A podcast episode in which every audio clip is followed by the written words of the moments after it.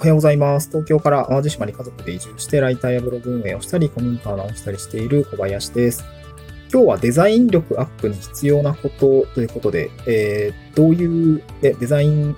のお仕事をしている人、まあ、僕デザイナーじゃないんですけれども、まあ、デザイナーじゃないっていう言い訳は良くないなと思って、デザイナーですって今後は、いやでもちょっと言えないな、デザイナーじゃないんですが、えー、デザインを何かしら作る時ってあるじゃないですか。あの、自分の SNS のヘッダー作ったりとか、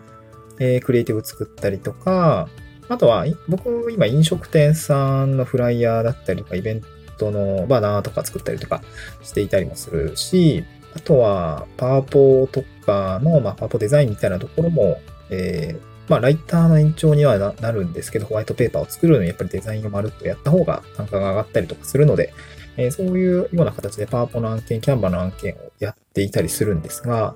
えー、最近やっぱりそのパワーポイント、バナー画像だったりの、パワポとかキャンバで作ったバナー画像の添削をデザイナーさんに、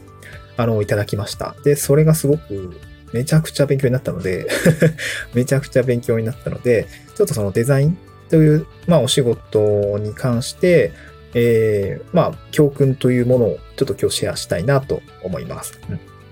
で僕が作ったのは、そのコミュニティ、所属しているコミュニティの中で、えっと、まあ、仲間を募集する招待キャンペーンということで、えー、まあ、それを訴求するような4枚の画像を作ったんですよね。うん、で、そこで、まあ、現役の、現役のデザイナーさんに、あのー、いただいたご指摘としては、そうですね、今日まあ3つぐらいに絞ろうかなと思うんですけど、えー、っと、まず1つは、えっと、視線誘導ですね。視線の流れっていうところが大事ってことですね。視線の流れ。見る人の視線の流れというのが大事ですね。で、もう1つは、えー、っと、明度の、明度っていうのかな？あの、明るい度合い、明度の変化に注意するってことですね。明度の変化。を注意するっていうことですね。で、二つ目が、やっぱりこう、なんかその、もじもじしてる感じをなくすべきってことですね。もじもじしてる感じをなくすべきという話ですね。えっと、このご指摘の内容、ちょっとデザインごとね、実際に中身を見てないから説明難しいんですけど、まあ論理的な観点でなぜ大事なのかっていうところですね、今日はご紹介をしたいなと思います。一つ目は、えっ、と、視線の動きですね。視線の動き。これを、まあ必ず意識すべきっていうことですね。うん。で、どういうことかというと、人間は、うんと、何も入れな、何も言われないと、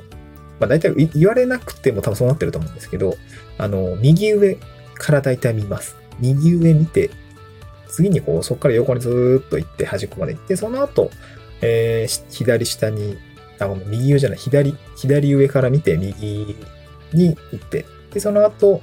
また左下に戻って、右下を見ていくと。まあ、主に Z の動きで、ものが、ものを見ていくような形になります。で、この視線の動きというのは、多分全、えっ、ー、と、大体みんなそうっていう形ですね。うん。なので、これを意識して、うん、配置だったりとか、レイアウトっていうのをしていく必要があります。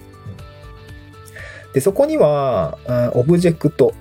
図形だったりとかの配置に加えて、文章の配置、コピーの配置というものがありますよね。なんかその、まあ、今回僕の場合だとなんかこうリ、リボン型のこう、オブジェクトの上に、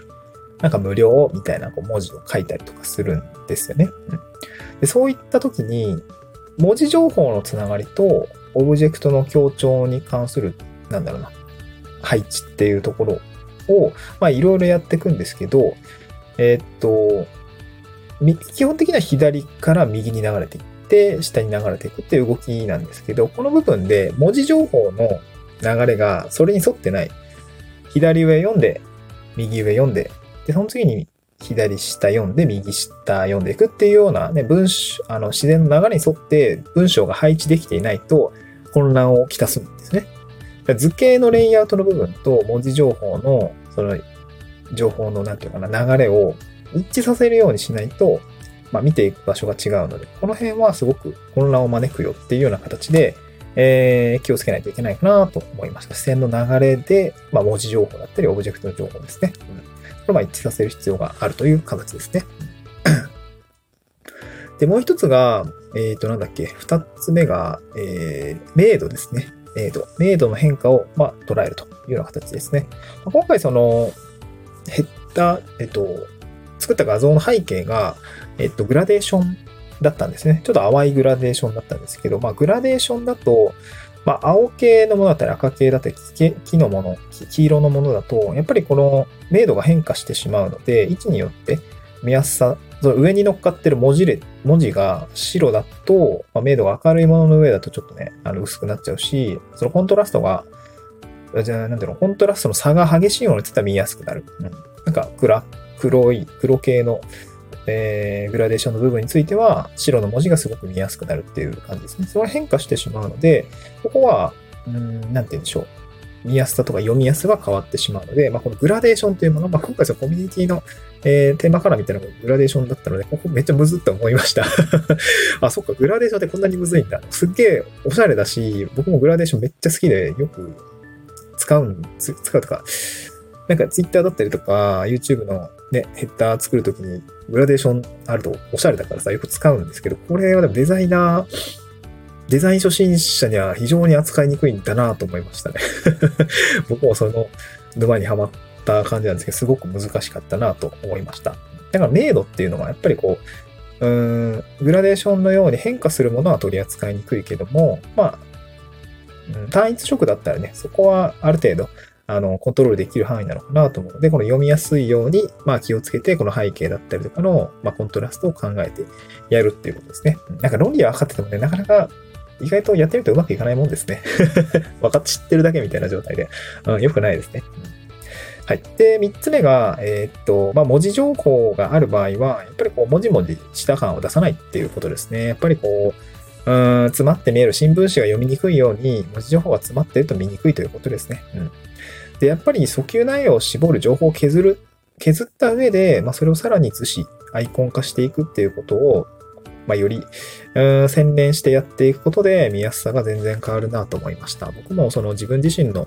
えー、ビフォーアフター見て、ああ、文字、文字してるわー、みたいなのはすごく感じたので、まあ、このあたりは、スッキリをさせていくっていうことがすごく重要なのかなと思いましたね。うん。そう。でね、あの、これ3つ挙げたんですけど、なんかその前にめめっちゃ大事なことがあるなと思って、これなんかちょっと今話してて気づいたんですけど、この3つは、うん、言ったらまあ枝葉？あの、なんだ、キャンパスの上で気をつけるべきことっていうんですかね。キャンパスの上で気をつけること。うん、その明度を変えたりとか、アイコン化したりとか、えー、っと、なんだっけ。あとは、あ、視線誘導の位置を考えてレイアウトを考えていくってことなんですけど、その前にね、僕も結構フィードバックで、ああ、確かになと思ったのが、ターゲットは誰にするのかとか、あの、このキャンパスの上じゃないとこの整理っていうのがやっぱりね、あの、そっちから先固めないとブレますね。そう。うん、これは誰向けのものなのか、誰が読むクリエイティブなのか、これ当たり前なんですけど、そういったところでちょっと今回抜けてて、抜けてというかね、あの絞りきれてないっていうんですかね。なんか、あっちもこっちもみたいな、いい顔しようみたいな、こう、クリエイティブだったので、あブレていたっていうところがありますね。ターゲットを大事に、あの、なんていうの、ターゲット整理するってことが、このキャンパスに上がる前に必要ですねっていうところが、なんかね、その添削を通じてすごく感じたことですね。うん。であともう一個が、これなんか今日全部で5点ですね、5点。あのそういう、なんていうのかな、5点あったんですけど、えー、もう一個最後が、あの、文字情報の部分、コピーっていうところですね。ここにもやっぱりデザイナーとしては気を配るべきかなと思いました。まあだからね、この LP っていうのはライターがいて、デザイナーがいて、結構むず、あの、二、つのことね、しっかり洗練してやっていかないといけないと思うんですけど、コピーを、えー、かん、あの、しっかりと見直すべきということですね。まあ見た人に行動を起こさせるというのがすごくクリエイティブの目的ではあると思うので、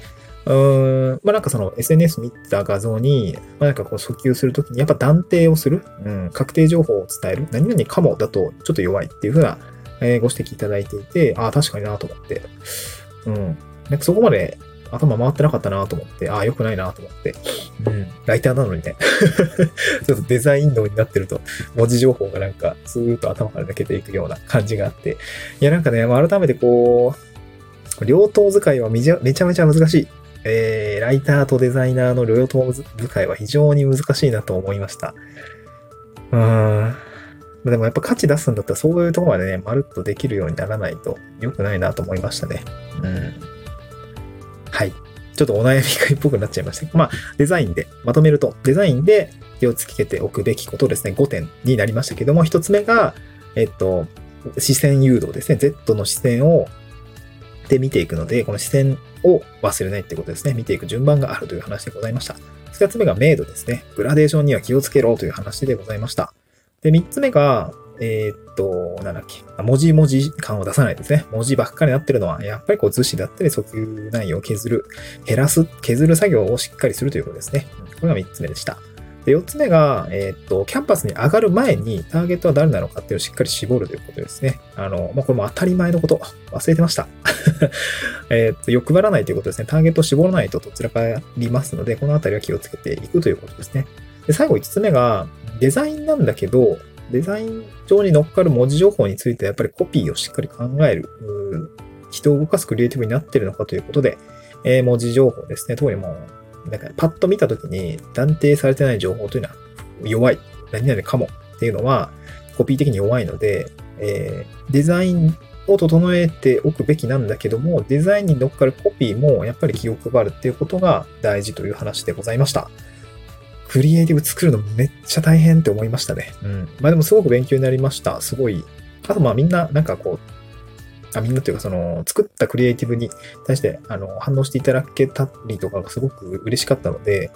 あの、まあ、やっぱり添削、勝手に添削していただけるような形になってるので、なんかこれはすごくありがたいなと思いました。僕もまだまだ、まだまだっていうかもう、あれだよね。全然だよね。感じだったので、もっと、えー、勉強していきたいなと思いましたね。はい。改めまして、スキルアップは大事という話でございました。はい。また次回の収録でお会いしましょう。バイバイ。